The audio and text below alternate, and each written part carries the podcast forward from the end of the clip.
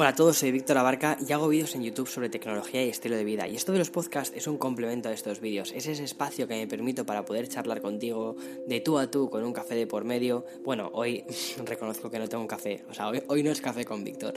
Y hablar sobre aquellas cosas que nos interesan más, como son la tecnología, la cultura digital, el estilo de vida, en fin, una charla más, más mm, tranquila y hay muchas veces temas que no puedo tratar en un vídeo porque quizás no son tan visuales o o, no me da la vida para más, ¿no?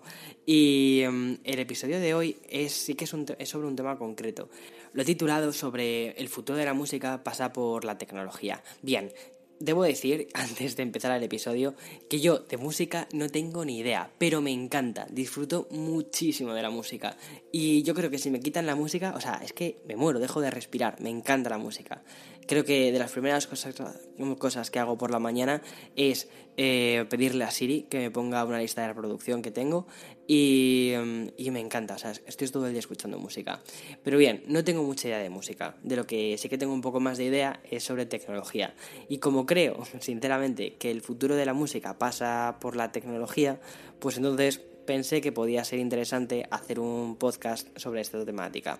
Y además, que más adelante podré presentarte a una persona que ha utilizado muchas cosas de las que hablo en este podcast y ha, creado y publicado su disco. Entonces, creo que puede ser un, podcast bastante o un episodio bastante, bastante interesante desde mi perspectiva. Vamos, yo creo, he puesto unas cuantas notas, ¿vale? Tengo aquí en el iPad unas cuantas notas si finalmente lo desarrollo y no me voy demasiado por otros temas ni por los cerros de Úbeda, creo que podría ser un podcast que yo mismo después volvería a escuchar. Pero bueno, veamos a ver en qué termina esto. Bien, antes de nada, el otro día eh, me pasó una cosa muy curiosa. Ya, ya, empiezo a divagar. Bueno, el otro día me pasó una cosa muy curiosa. Y es que estaba en la calle, era por la noche, eh, creo que fue el viernes o el sábado, ¿no? Y en, bueno, yo vivo en San Diego, California. Y aquí eh, vivo además en la zona del centro. Y hay muchísima, hay mucho ambiente, hay muchísima gente fuera, hay muchísima. O sea, la gente sale a cenar, la gente sale a las discotecas. O sea, ves mucha gente yendo de un sitio a otro, ¿no? Me encanta. Tiene, es, una, una ciudad como muy viva en ese sentido. Y mm, escuchas también música, porque hay músicos callejeros. Y me sorprendió muchísimo ver a dos chavales que tendrían, no sé, ponte que tuviesen 20 años aproximadamente, ¿no? Uno de ellos con unos tambores, y estos tambores realmente estaban hechos con unos Em, botes de pintura vacíos grandes y el otro estaba con un iPad, ¿vale? Y, estaba con unos samplers y estaba haciendo música. Uno con los, con los tambores y otro con el iPad y sus samplers. Y estaban haciendo una cosa que me pareció súper interesante. Esa escena de un tambor realmente creado con un bote de pintura vacío y el otro chico con, con un iPad me pareció me pareció muy futurista, pero al mismo tiempo dije, no, o sea, bueno, primero, no es futurista porque es el presente, pero esa escena, o sea, mmm, no sé, no me pareció, no, o sea, hace, eh, bueno, primero era la primera vez que lo veía y, y, lo segundo, o sea, hace no tanto tiempo nos hubiese parecido casi, casi, casi ciencia ficción, ¿no? Cómo está utilizando el lugar, por ejemplo, de una pequeña mesita de mezclas, está utilizando el iPad para crear su música. Y, um, y además que por edad, por, o sea, eso, 20 años, un poco menos quizás, ¿no? Pues dices, vale, me encaja que esté haciendo esto, que esté creando música de este modo. Y es que en los últimos años hemos cambiado muchísimo la forma en la que, primero, em, descubrimos música, segundo, la forma en la que los artistas crean música y tercero, la forma en la que esta música nos llega a nosotros, es distribuida. Y me parece muy interesante poder hablar de esto en este, en este episodio. Bien, yo nací en 1990, entonces nací justo, o sea, tengo 29 años, nací justo en toda la época de los, de los cassettes, ¿vale? Y um, aunque en mi casa lo que había era un reproductor de vinilos, mi madre tiene unos, unos cuantos vinilos, pero bueno, casi siempre escuchábamos a Rocío Jurado u, otras grandes, ¿no? De, de, España, y en el, reproductor de vinilos. Y um, bueno, también tenían un, un cassette. Pero yo a nivel personal me regalaron con 6, 7 años más o menos fue cuando me regalaron mi, Walkman.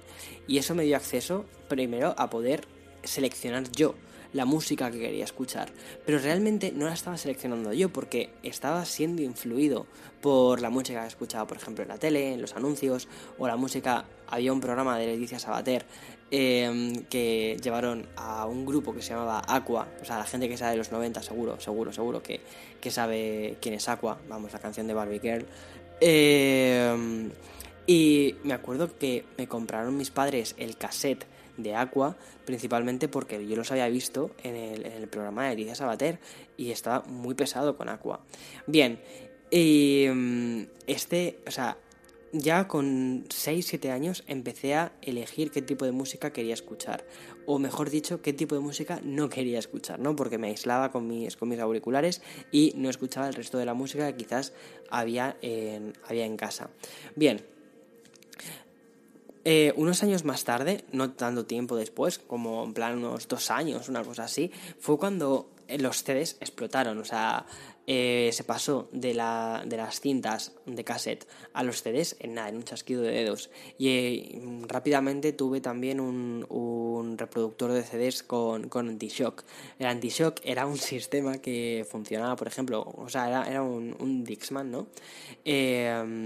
Y era un sistema que lo que permitía era que pudieras, por ejemplo, llevar tu CD, tu Dixman, eh, fuera de casa, que pudieses estar andando y los saltitos típicos que das cuando estás andando, vale, pues que eso eh, no hiciese que las pistas saltasen. Si, si eres más joven de 20 años, probablemente, o sea, si tienes menos de 20 años, probablemente no sepas mm, de lo que te estoy hablando, ¿vale? Porque ya, ya has nacido con un MP3 bajo el brazo. Y... Y bueno, pues eso. pero los que no, los que no, los que eh, somos de los 90 o, más, sabemos lo que, de lo que estoy hablando del Dixman. Em, bueno, a partir de ahí sí que, o sea, yo ya tenía mi ordenador, tenía mis CDs y bueno, podía elegir un poco más la música que, que metía dentro de los CDs. La mayoría de las veces eran CDs completos, además que desde muy joven empecé a tener CDs completos a comprar lo que era el CD, o sea, a, comprar los CDs, ¿no? Eh, sé que muchísima gente copiaba y todo esto, pero yo siempre intentaba eh, ahorrar y comprar el CD. Obviamente, también tuve algún CD piratilla, pero casi siempre intentaba ahorrar y tenerlo. Pero el gran cambio para mí fue con el iPod. Creo que lo he comentado yo también alguna vez en este, en este podcast. Para mí el gran cambio fue con el iPod y con iTunes. En el momento en el que ya no, o sea, ya no tienes por qué comprar un CD completo, en el que solo te interesan unos cuantos singles y que puedes em, decidir que solo quieres unas cuantas canciones y compras esas canciones, las metes en tu iPod y ya está, y tiras, eso me pareció magnífico. Pero claro, ya tenías un nuevo sistema, era un sistema 100% digital, ¿Y cómo descubría la música? Bien, en aquel entonces había programas como, bueno, estaba MTV, ¿no? Que te ponían unos cuantos videoclips. Entonces, a través de los videoclips, de una forma en la que eh, no solo escuchabas música, sino también veías, ¿no? Cómo el creador decidía mostrar esa, esa música, em, hacer esa, esa expresión visual de la música. Y es que al final los seres humanos cuando queremos prestar atención a algo, no solo escuchamos, también vemos. Por eso funcionan tan bien los, los videoclips y son, son tan interesantes para, eh, para la música, porque hacen que estés mucho más pendiente de lo que está sonando y de lo que estamos viendo. Porque al final somos, somos seres que cuando queremos prestar atención a algo tenemos que prestar atención con varios sentidos. Si no, directamente desconectamos o no prestamos atención plena. Por eso el videoclip es es un concepto tan, tan, tan, tan importante y no debe perderse para la música. Y de hecho no se pierde, sino que al contrario, cada vez va más, o sea, va, va a más. Y después lo vamos a ver con el, con el K-pop. Bien, eh, descubría la música a través de a través de programas tipo MTV, había otra televisión que se llamaba VH1, creo recordar, ¿no? Y bueno, ahí te ponían los videoclips. Algunos de esos videoclips te gustaban y te gustaba también la canción y decías, vale, pues voy a comprarme esa, esa canción en, iTunes. Ahí, por ejemplo, descubrí un grupo que me encanta, me sigue gustando muchísimo actualmente, aunque ya está ahí suelto, que se llama Gossip. Y mm, tenían, un, tenían un videoclip que me hizo muchísima gracia en su día. Bien, y después vino YouTube. Y YouTube fue, para mí yo creo que fue uno de los mayores cambios que ha tenido la industria de la música mm, junto con iTunes en muchísimo tiempo. Y el motivo principal por el que YouTube, curiosamente una plataforma de vídeos, hacía tantísimo por, por cambiar la música, era por la forma en la que tú descubres la música. ¿Vale? Ya no, ya no solo escuchas, es decir, al menos yo creo que mi generación no escuchábamos solo los fragmentos de 30 segundos que te permitía escuchar eh, iTunes, ¿no? Antes de comprar una canción. O la radio, ya la radio tampoco, o sea, yo no escuchaba prácticamente nada de, la radio. Entonces, o era porque algún amigo te dejaba un CD y, o, o algo, o lo escuchabas en un programa de televisión, lo que fuese, o si no, como lo descubrías a través de, a través de YouTube. YouTube además tenía ese concepto, el concepto de MTV, de poder ver los videoclips y al mismo tiempo de poder verlos cuando tú quisieras y a partir de ahí poder navegar e ir a otros videoclips. Y de ese modo descubrí un montón de música y así fue como empecé a llenar mi, mi iPod en ese momento. Así es como descubrí Nirvana, por ejemplo. Sí es cierto que, por ejemplo, eh, Nirvana, miento, me lo, me, lo, o me lo presentaron. No me presentaron a Kurt Cobain, obviamente. Eh, pero sí que eh, lo típico te dejan un CD, oye, mira, escucha este, este, escucha este álbum que te va a gustar, no sé qué, Nevermind. Y, mm, y bueno, pues así fue un poco como, como me introduje en ese tipo de música. Pero había otra música que mis amigos no escuchaban, por ejemplo, la música electrónica, que a mí me encantaba, me, me gustaba un montón. Los, los Chemical Brothers, por ejemplo, tienen unos vídeos que son alucinantes. Y llegué a esos vídeos no por MTV, porque en MTV no ponían vídeos de Chemical, de Chemical Brothers. Llegué a través de YouTube. Eh, Marilyn Manson, que también me gustaba mucho en esa época, tenía unos visuales que eran increíbles. Entonces ya no solo escuchaba la música, también veía la música. Y eso es un concepto muy, muy, muy importante que se sigue manteniendo hasta ahora. Y ahora, de hecho, de una forma mucho más intensa. Y así es como descubrimos los grupos, ¿no? Eh, es muy curioso porque, por ejemplo, o sea, ya, o sea, cojo a ese Víctor de, de, de, 19, de 19 años, lo traslado a los, 19, eh, a, los 29 años, a la actualidad, con todo el fenómeno de K-pop y toda esta revolución nueva que está sucediendo. Bien, el K-pop, al fin y al cabo, de hecho, hace, hace ya casi un año, ¿no? O un año y algo, eh, hice un podcast específico sobre K-pop, pero o sea, esta música, la música coreana, fijaos que es, es curiosísimo cómo nos ha llegado y cómo nos cómo, cómo se cómo ha llegado para quedarse. Y principalmente ha llegado para quedarse por, por los visuales los videoclips no porque quizás la música no, no entendemos nada o sea yo, yo, no entiendo absolutamente nada de lo que están diciendo pero ves los vídeos ves que son unas producciones tan increíbles unos cambios de plano tan constantes que no tienes tiempo ni siquiera para aburrirte en los tres minutos que dura la canción y al final cuando termina la canción quieres volver a ver el vídeo, vuelves a ver el vídeo y ya más o menos te sabes las melodías, te sabes esos pequeños samplers, te sabes, te sabes más o menos lo que va a venir o los ruiditos que van a venir. Y al final así es como encuentran un hueco en tu cabeza, ¿no? Como, como se quedan definitivamente. Y eh, primero entran con los, con los videoclips, con los visuales y se terminan quedando con la música. Y te haces fan de la música K-pop principalmente por, porque te, te, entraron por los ojos, ¿no? Como, como quien dice. Y, y eso es súper interesante. Cómo la música ha cambiado esto. Después, ¿qué haces? Primero los encuentras en YouTube, porque es la plataforma visual. Y después los buscas en streaming. Buscas eh, si están en Spotify, si están en Apple Music, si están en Pandora, no sé si alguien utiliza Pandora, pero bueno, si están en Pandora, en Tidal, lo mismo digo, o sea, no sé si alguien utiliza de aquí Tidal, pero bueno, eh, los intentas buscar en plataformas mayoritarias de streaming como Apple Music y Spotify. Y a partir de ahí ya es cuando empiezas a quedarte y a hacerte fan y escuchar sus canciones. Y estás ávido porque saquen nuevas canciones. ¿No os pasa, por ejemplo, a vosotros que cuando descubres un grupo y tiene un disco de 12 canciones, a veces el disco te da un poquito de pereza porque dices, uff, 12 canciones, mm, ¿cuál, cuáles de, cuáles de, o sea, mm, cuáles eh, merecen la pena, cuáles no merecen tanto la pena? Y al final, con lo que muchas veces te quedas es con la primera selección que tiene Apple, Apple, Music, que son las canciones que escucha la gente más o los últimos singles que han lanzado. Y el concepto single es probablemente una de las cosas más interesantes que le está sucediendo a la música actualmente. Y es que muchísimos artistas, en lugar de sacar discos completos, están sacando singles de forma periódica. Me voy a un ejemplo muy extremo.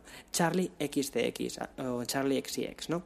Charlie XCX acaba de sacar hace muy poquito un disco que se llama Charlie, pero es que anteriormente a ese disco había sacado, creo que de forma anticipada sacó seis singles, o cuatro, perdón, cuatro singles, y de forma eh, paralela sacó otras seis canciones de colaboración con otros artistas, entre ellos, por ejemplo, Pablo Vitar. Y antes de eso había sacado una mixtape, bueno, sacó dos mixtapes en un solo, en un solo año, que al final una mixtape es lo mismo prácticamente que un álbum. Lo que pasa es que tiene muchísimo menos producción, o sea, perdón, tiene menos inversión en marketing, porque muchas veces las, las, las grandes eh, productoras prefieren invertir dinero en marketing cuando hacen un disco, porque mm, es como una apuesta mucho más, boom, sacamos un disco, la gente lo va a comprar en los grandes almacenes, la gente lo va a descargar, lo va a comprar en iTunes, pero las plataformas de streaming están cambiando la forma en la que los artistas también están lanzando la música y principalmente porque los consumidores, los fans, estamos pidiendo eh, música más a cuentagotas pero más rápido, ¿sabes? No, no quiero un álbum, quiero que me saques singles, quiero que me saques canciones y si puedes sacarme estas canciones acompañadas de vídeos, mejor que mejor. Y me parece muy curioso cómo está cambiando todo el paradigma de la música. Y bien, en esta locura los artistas están teniendo que, poner las pilas y están diciendo, vale, ya no, el concepto de disco como tal muchas veces no termina de funcionar, no termina de, de, funcionar para algunos artistas eh, grandes. Hay otros artistas, por ejemplo, como Ariana Grande, ¿no? Que ella hace un poco lo que le da la gana y es capaz de sacarte dos discos en un solo año. Te saca un disco, después unas semanas más tarde te saca un single de anticipo del siguiente disco. O sea, como Thank You Next. Eh, pero bueno, pero porque ya está a otro nivel y puede hacer lo que quiera con la discográfica. Pero otros artistas no, no pueden hacer eso. Entonces eh, lo que hacen es lanzar singles de esta, de esta forma hasta que quizás eventualmente se puede llegar a convertir en un álbum completo. U otras veces no. O sea, quizás no llega a convertirse nunca en un, en un álbum completo. Pero me parece curioso, me parece curioso cómo se está haciendo esto. Y también me parece muy curioso que cada vez estamos viendo que la música es, es más electrónica, o sea, prácticamente ya no hay casi nada que se haga con instrumentos reales. Es, es, alucinante, por ejemplo, estaba viendo cómo se hizo la canción de Despacito y Despacito, que fue un, un fenómeno global, eh, se basan muchísimos samplers y muchos de esos samplers están descargados de sitios que, mm, son, o sea, tipo eh, royalty free, ¿no? Eh, es, increíble cómo funciona el mundo de, la música en ese sentido. Y mm, claro, ahora mismo, si tienes un acceso a un ordenador y acceso a internet, puedes hacer muchísimas cosas. Por ejemplo, también me vi un, un TED de Oak Felder, que es un productor de, mm, de música producido, entre otros, por ejemplo, a Demi Lovato. Y mm, este productor utiliza principalmente un equipo portátil, está utiliza un, un, MacBook y muchas de sus canciones las empieza a hacer ya directamente con, con un iPhone. ¿Por qué? Porque tiene ese, sentido de, inmediatez, ¿no? De tiene, esto tiene que salir ya. ¿Por qué? Porque la música hay que lanzarla ya. Tienes la idea, la desarrollas y todo tiene que ir en movilidad, todo tiene que ir rápido, porque tienes que, con, tienes que eh, entregarlo a la audiencia rápido para que lo consuma de forma rápida. O sea, la música se está convirtiendo también en una forma rápida de consumo. Ya es, un, tipo de arte, pero un arte de consumo rápido me parece súper interesante. Si tenéis tiempo para ver el, el, tech de Oakfelder, echadle un ojo. Y bien, eh, este productor, que yo te digo, produce a estrellas súper grandes, también eh, produce a Alicia Keys, eh, entre otras, utiliza un equipo de movilidad. ¿Y esto qué significa? O sea, utiliza un MacBook. Tú piensas muchas veces en cómo un artista hace un disco, o sea, y piensas, por ejemplo, pues en, el vídeo de del documental que sacó Netflix de Lady Gaga, ¿no? Que, que, sale ella grabando el disco de Joanne en su estudio, con un montón de guitarras, con un montón de productores, salas. Eso, eso, unos pocos, pero no todo el mundo tiene eso. Y muchas veces un disco te lo puedes ya producir tú mismo en tu propia habitación con tu ordenador, porque los ordenadores cada vez tienen de forma precargada programas muy potentes para empezar a tener música con samplers que hace años hubiera la gente soñado con tener. Por ejemplo, un programa GarageBand. Con GarageBand tú ya puedes empezar a hacer música. Y el salto a Logic, que es otro programa de Apple, ¿no? Que, es, un, es como el salto lógico de GarageBand, no es nada inaccesible. Creo que cuesta 200 euros más o menos. Y tienes una barbaridad de nuevas formas de instrumentos. Y es un programa que la gente, que los profesionales utilizan. Y me parece muy curioso cómo la tecnología, al abaratarse también cada vez más y meter software que es cada vez más potente para la creación, está democratizando mucho la música. Está democratizando mucho a los artistas que empiecen a hacer eh, música de, con, con, las herramientas que tienen. Ya no tienen que ir a un sello discográfico gigante y pedirle, implorarle al, al, sello discográfico que le produzca un disco. Se lo producen en su casa. Y este es el, es el caso de Surge, que ha sacado un disco que se llama Under the Rain. Y aquí está. Going up and going down, I see how different you are to what you meant to be. I guess I didn't know what was being free, and now that I am so free, I just wanna leave. Estoy aquí con Sergio Swerg, que es un nombre artístico, que ha lanzado hace muy poquito un disco tanto en Apple Music como Spotify, también incluso en Amazon, y lo ha producido él, lo ha hecho prácticamente él casi casi casi todo, y me encantaría que os pudiera contar de primera mano cómo ha sido todo este proceso creativo que lleva trabajando desde hace mucho tiempo, y me parece que además tiene una historia muy interesante que, que, motiva, de estas historias que motiva. Sergio, mil gracias por haber aceptado la entrevista y antes de empezar, quiero, quiero decirte que me encanta tu disco. O sea, hay varias canciones de las que soy súper fan. Pues muchas gracias. Bueno, gracias a ti por tenerme, por darme la oportunidad de estar aquí. Y, y bueno, me alegro que te haya gustado, la verdad. Sí, me parece además, o sea, me parece un, soplo de aire fresco. Además que tiene, eh, o sea, si se puede ser más tópico, pero eh, tiene, tiene ese rollo pop que a mí me gusta tantísimo. Eh, no sé, respira, respira pop de, de Lady Gaga, de Katy Perry, y hasta un poquito así esos tonos positive vibes de, Taylor Swift. Y me parece que has hecho un trabajo genial. Y cuando me contaste cómo había sido toda tu historia, cómo habías empezado a producir el disco desde tu iPhone, o incluso unos, años antes, eh, cómo utilizabas GarageBand en el, en el iPad, dije, esta historia no se puede quedar en una conversación en Instagram. Esta historia hay que contarla de verdad. la verdad es que sí, lo he hecho con mucha ilusión y, es un poco eso, lo, que está guay es haberlo podido hacer, pues un poco con lo que uno tiene, ¿sabes? Como el, he dicho, bueno, pues tengo una idea, cojo el iPhone, la apunto, o cojo el iPad, hago un acorde, y al final como que poco a poco va, va saliendo. Hmm. Y, cuando va saliendo, pues es como que, que luego te, te, mola verlo, porque es como... Ha sacado algo de todo eso que había, que estaba ahí, que se puede haber quedado ahí, pero que al final ha ido un poco más allá y al final ha visto la luz. Totalmente. Vamos a ir al principio del todo. Uno, ¿dónde vives? O sea, no, no, la calle, ciudad. vale, yo eh, vivo en Barcelona, en la provincia de Barcelona, y he estado aquí siempre. Entonces, de ahí soy. Estudias cine, me contabas antes, de animación, ¿verdad? Y... Sí. Qué chulo, qué guay. Estoy estudiando cine de animación. Siempre me ha gustado mucho el mundo del, del arte, del cine, los dibujos animados, todo esto. Lo que sí que es verdad que dentro del cine de animación al final me acabo enamorando más de contar historias, de hacer cine que no, sea, no tiene por qué ser de animación y, un poco eso. También a veces las bandas sonoras, toda esta parte como también más creativa, más que la parte técnica de 3D y todo esto que es más, más técnico. Qué chulo. ¿Cuándo empezaste a hacer este nuevo disco, Under the Rain? Este en sí, o sea, la idea estaba por ahí en 2017, que fue como quiero mm, reubicar un poco pues emociones que he podido vivir este año o historias sueltas, pero que creo que pueden quedar bien juntas. Pero al final se ha ido alargando y ha acabado siendo hasta 2019. Algunas letras, por ejemplo, son de 2014. Entonces ha sido un poco un recopilatorio de muchas cosas que había por ahí pendientes y se, han ido añadiendo canciones y, y, otros temas a medida que lo he ido haciendo. Alguna canción que se ha ido del tracklist y ha entrado otra nueva y al final se ha ido haciendo un poco sobre la marcha. Entonces llevas realmente desde casi 2014 con, con la música.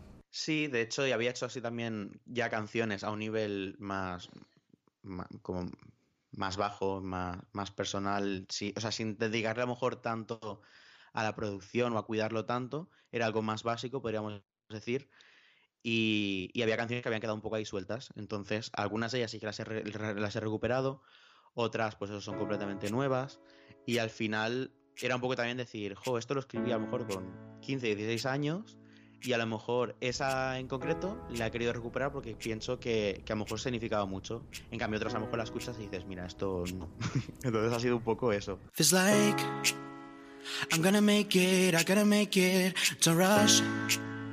I wanna go through, I wanna hold you, to hush. Get something that we need to deal tonight. We need to deal tonight. No, I. No one will let us single battle left to fight.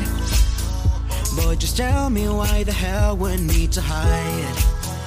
I just can't take you out of my mind, it must be you and I. Cause boy, it's been long since we started to talk And I just can't wait, I wanna hear you call tonight believe we can belong. Cause sometimes I feel like we are in a song. Girl, we sound just perfect, so tell me why not you, why? Why do we need to hide? Cause I won't believe when you tell me. When you pretend that this ain't right Every day you make me Feel confused and I might die Lost in every moment. About me thinking about us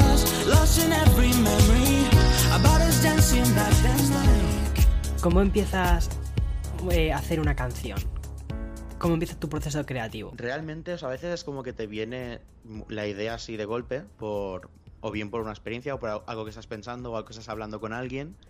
Y, creo que lo más lo que más rápido o lo que más cerca tenemos todos al final pues por ejemplo en mi caso es el iPhone entonces es sacar el iPhone si se trata mejor de una frase la apuntas en notas si es una, una melodía pues en notas de voz es un pequeño audio le pones a lo mejor un título provisional y es como que, pues claro, piensas, vale, tengo esta idea ahora mismo, pero como no la apunte, luego no me voy a acordar o no va a ser igual.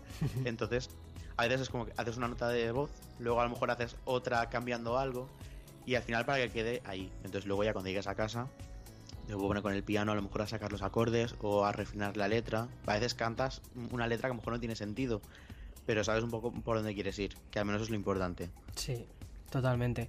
¿Y eh, utilizas algún tipo de programa después cuando llegas a casa? Porque imagino que la versión que, grabas con tu iPhone no es la que después hemos escuchado todos en Spotify o en Apple Music. Eh, um, ¿qué, utilizas? Lo que utilizo ahora mismo, bueno, empecé con GarageBand en su momento y luego decidí dar el paso a Logic porque al fin y al cabo ah. es como el hermano mayor de GarageBand, tienen bastante más herramientas y es pues, pues llegar un poquito más allá. Y al final es eso, tengo un, teclado piano enchufado al Mac y, ya desde Logic pues a veces depende un poco de cada canción, alguna a lo mejor empiezas con, algo más, un, sintetizador o alguna quieres hacer empezando por un piano y, y, vas un poco montando, a lo mejor haces una pista, una voz por encima y ya es como que tiene un poquito más de forma. Ya hmm. no deja de ser una demo, pero ya es un, paso más allá que a lo mejor el cantarlo a capela eh, para, las notas de voz del iPhone. Hmm. Entonces, pues poco a poco y luego ya, a menos está ahí guardado. Ya es cuestión de ir añadiendo, ir cambiando, vas quitando. Hmm. Pero además también has grabado en estudio, ¿no? Porque de hecho la calidad de la grabación es, es, profesional. Sí, esto tuve la suerte de que mi universidad pude hacer la grabación pues mm, con el equipo que había, de forma gratuita además, ¿no? Pues me, lo dejaron como parte de la universidad entonces eh, pude hacer la grabación y luego seguir mezclándolo en casa, todo. Prefiero trabajar en casa porque es como más libre.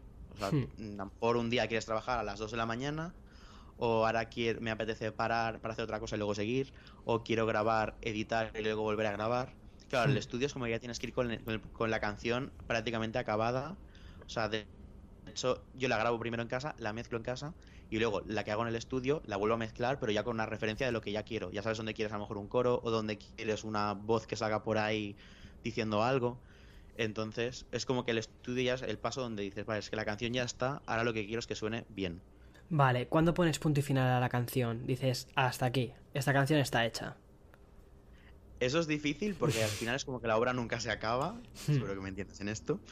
Pero, pero bueno, al final es cuando ya crees que, que, te suena algo decente o que dices, vale, me gusta, a lo mejor no es perfecta porque nunca va a ser perfecta, pero también lo haces un poco por ti, por decir, vale, tengo que poner un punto final porque estoy alargando a lo mejor una canción tres años.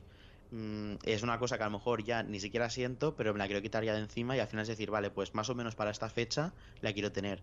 Que no quiere decir que si ese día no está acabada la publiques, pero es que más o menos orientativamente sepas, vale, Mm, quiero quitármela de encima, pues para decir, esto está acabado, al fin y al cabo la obra en sí no va a dejar de ser la misma, a lo mejor más refinada o menos, pero quiero empezar proyectos nuevos. Entonces, es un poco eso, marcarte un, un objetivo, aunque luego no lo cumplas del todo, pero que al menos puedas hacerlo mmm, próximamente. Es curioso, Sergio, porque me estás hablando, por ejemplo, ahora de canciones, pero al final tú lo que has hecho ha sido publicar un álbum completo.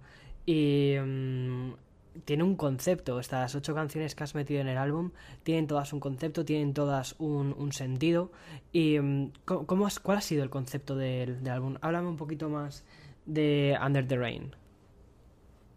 Vale, yo siempre he sido mucho de álbums, o sea, me encanta el concepto álbum, como que tenga pues su estética, su, su historia y que no sean solo canciones sueltas. Sí que es verdad que muchas han sido canciones que eso se han ido incorporando, las he rescatado, pero al final es encontrar un poco el sentido o lo que las puede unir a todas. Hmm. Entonces, en este caso, en Under the Rain es como que cada canción habla de temas diferentes, pero al hmm. final encontré un poco la conexión en que habla como de distintos tipos de, de amor o de relaciones y tal desde a lo mejor algo pues más tóxico, algo más del amor hacia uno mismo, hacia alguien que se ha ido, como hmm. un poco ese sería un poco el hilo conductor que a lo mejor en algunas es más evidente y en otras no lo es tanto, sí. pero al final es como el sentido que yo lo podido encontrar. Entonces, por ejemplo, Up ahí... and Down, ¿de qué habla?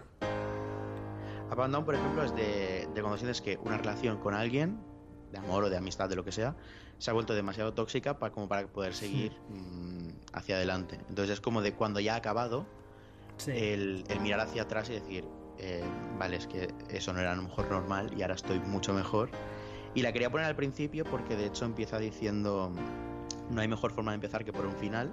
Hmm. Entonces se refiere a eso, a empezar el álbum, pero contando una, una, historia por su final. Entonces era como, tenía que ser la primera sí o sí. O sea, eso por ejemplo lo tenía muy claro. Sí. Y a partir de ahí es como que cada una to toma un poco la posición que tiene que tener dentro del álbum.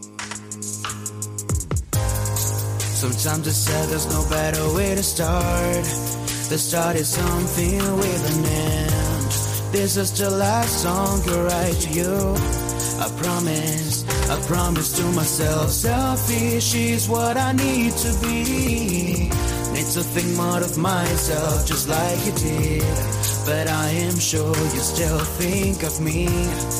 Just at a distant time ago, but now I breathe. I didn't know how it felt like to leave the chains behind and feel just fine. I didn't know how it felt like to break it all for the last time. Going up and going down, I see how different you are to what you meant to be. I guess I didn't know what was being free, but now that I am so free, I just wanna leave. Don't need any more what you gave to me. It was never enough, I hope now you can see. I try to feel so good to breathe, to breathe fine air. Y la pista que da título al, al disco, Under the Rain, ¿por qué, ¿por qué esta pista da, da título al álbum? La cosa es que desde hacía mucho tiempo quizás, pues eso, en 2015 o así, tenía claro que quería hacer como un álbum con ese nombre, pues me gustaba, supongo que estéticamente o el concepto. De hecho, como la frase que resume el álbum, que está como apuntada en, en lo que es la versión CD física, bueno, la, tradu la, traducción en español sería, a veces me siento bajo la lluvia, es, te sientes frío y mojado, pero es también una sensación de libertad que no tiene precio. Y me gustaba como el concepto ese, ¿no? De cuando estás mejor debajo de la lluvia y tienes frío, pero a veces como, no sé, pues mola a lo mejor quitarte el paraguas y mojarte. Hmm. Y me gustaba ese concepto. Pero no, realmente no había una letra que lo definiese. Era como, vale, ese es un título del álbum, pero no había una canción como tal. Y bueno, a veces por circunstancias de la vida, por cosas que te pasan, es como que le acabé encontrando un, un sentido escribí una canción y dije, vale, pues me encaja con el concepto y me encaja como para que le dé título a todo esto. Y era como que el título apareció muy pronto y la letra muy tarde. Entendido. Final, Al final me gustó. Y una cosa, Sergio, porque me ha sorprendido muchísimo que siendo español hayas hecho el álbum en, en inglés. ¿Por qué?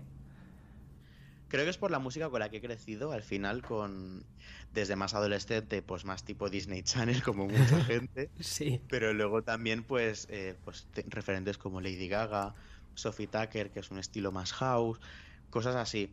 También me gusta mucho música en español, también lo tengo que, admitir, pero para cantar me siento como más cómodo mm, cantándolo en inglés.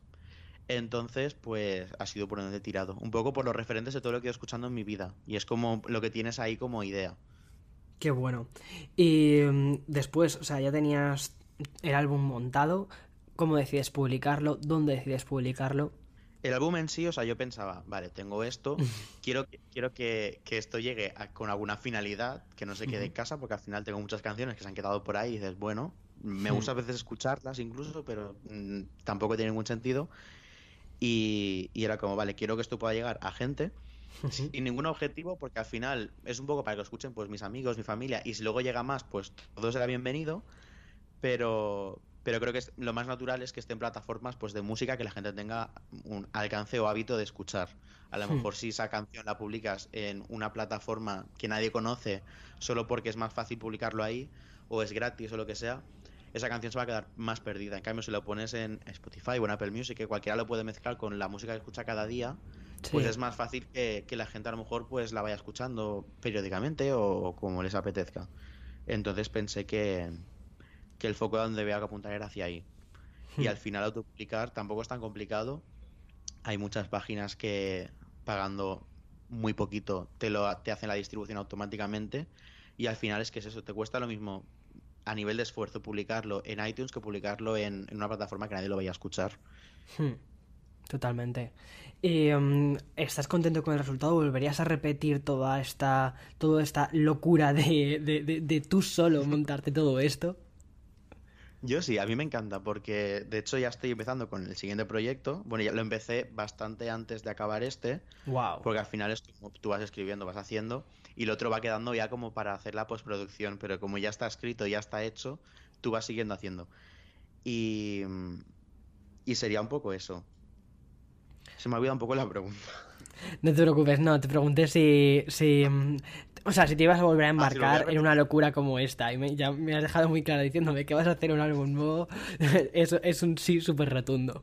Y además que autoproducido todo, ¿verdad? Sí, esto sí, o sea, el, el, volver a hacerlo yo mismo, a mí me ha encantado, porque al final es verdad que también la perspectiva de más gente te, te aporta, entonces al final siempre te puedes rodear de alguien que te dé feedback y tal, pero a mí me gusta que el proceso creativo sea algo muy personal, porque al final estás plasmando algo que es, son a lo mejor tus emociones o tu estilo o tu tal.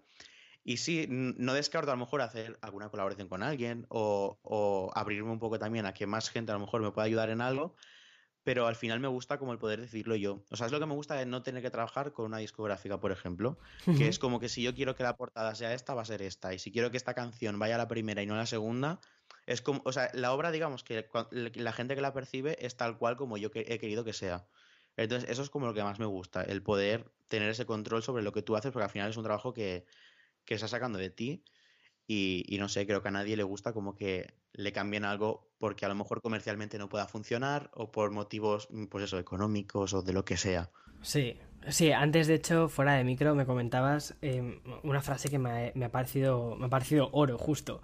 Que decías, no, no necesitas 10 millones de euros para hacer un álbum.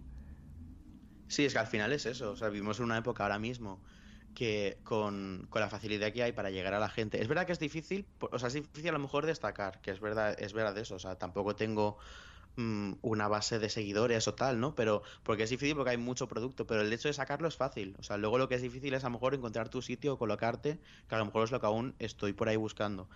Pero, pero al final es eso, el, es decir, si quieres hacer algo, no puedes esperar tener los recursos que, que, pueda tener, pues eso, Lady Gaga o un Justin Bieber o alguien que tenga detrás mucho, mucha gente, aparte del talento que tienen, obviamente, pero como mucho, pues eso, desde estudios con maquinarias millonarias, mucha hmm. gente con mucha experiencia. Si esperas a que llegue eso, pero no haces nada para llegar ahí o para intentar hacer algo, al final pasan los años y nunca haces nada. Entonces es mejor hacer algo aunque no sea perfecto, pero hacerlo, que esperar una oportunidad que a lo mejor nunca llega. Midnight memories coming out of my mouth. Just like my cheeks when they were drawing smiles. Yes, I know that I always trip over the same rock. When it comes to love, it's something that I can't control. Last night you were in my dreams, and I still remember that it was so real. When you look into my eyes, when I could feel your touch. I told you I needed to find you. I told you I needed you by my side. I want you by my side.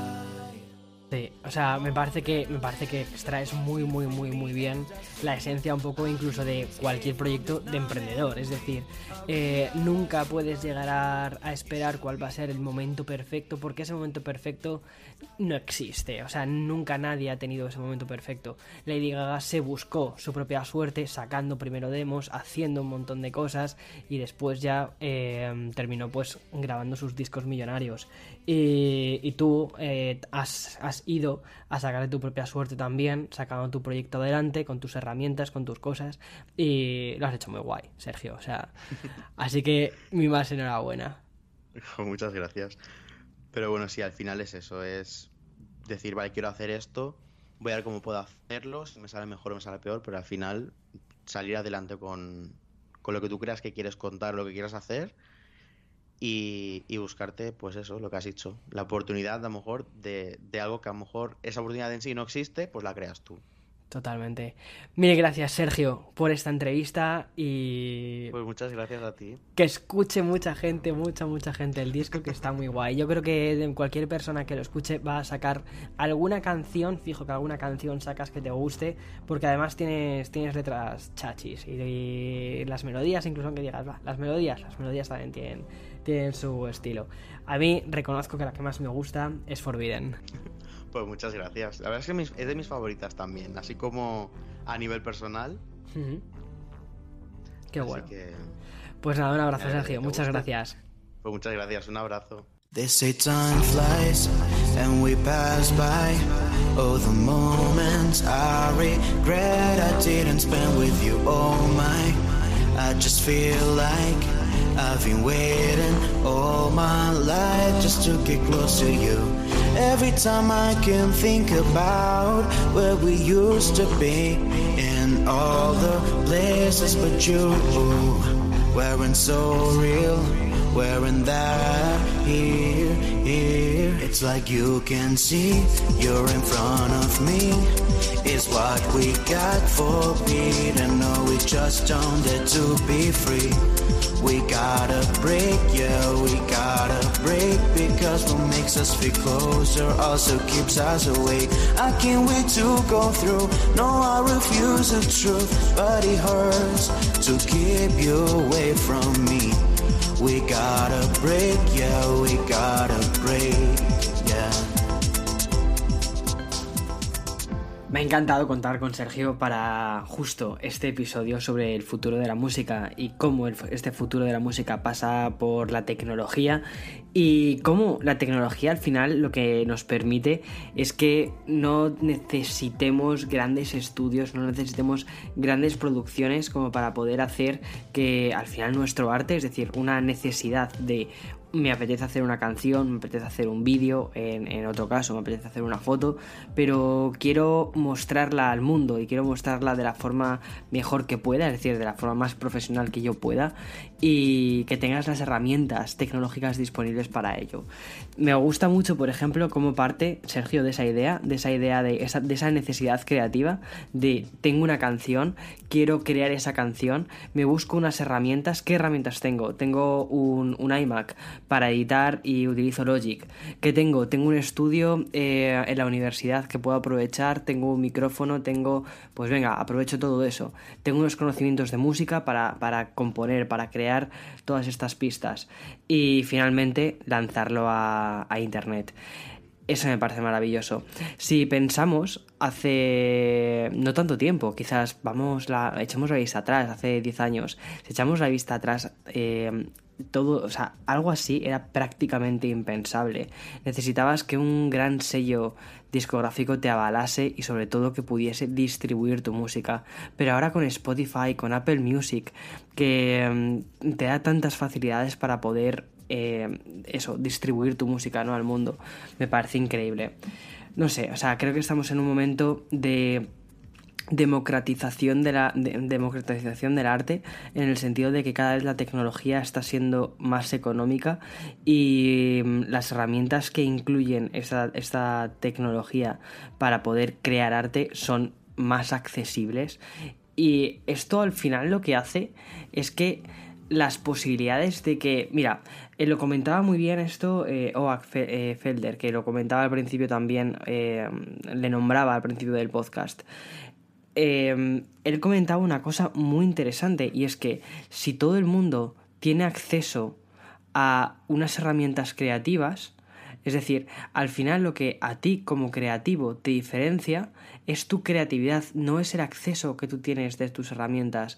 Entonces, vamos a empezar a ver muchísimo, muchísima creatividad real, no tanto basada en yo tengo esta herramienta que tú no tienes, por eso puedo yo por eso puedo crear esto y tú no puedes crearlo. No. Dentro de nada, por no decir que ya estamos en ese momento, todo el mundo va a poder crear lo que se proponga y su único límite real va a ser la imaginación, va a ser su creatividad. Y eso me parece fascinante. Por eso me ha encantado tener a Sergio en, el episodio de hoy. Además que, creo que ha hecho un muy buen trabajo con su álbum. Ha sido muy valiente de lanzarlo. No todo el mundo cuando tiene una obra tan personal dice voy a publicarlo, voy a, voy a compartirlo. Y me parece genial.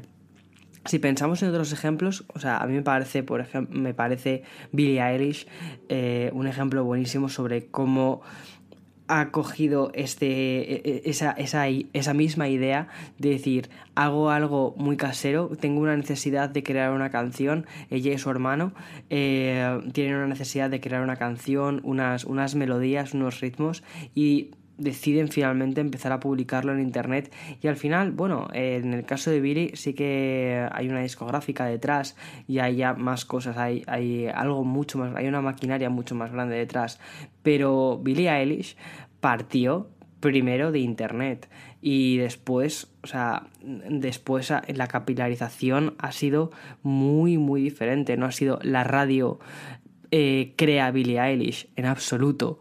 Ha sido Billie Eilish, se crea ella solita eh, con la ayuda de su, de su hermano Phineas, que los dos son unos increíbles genios.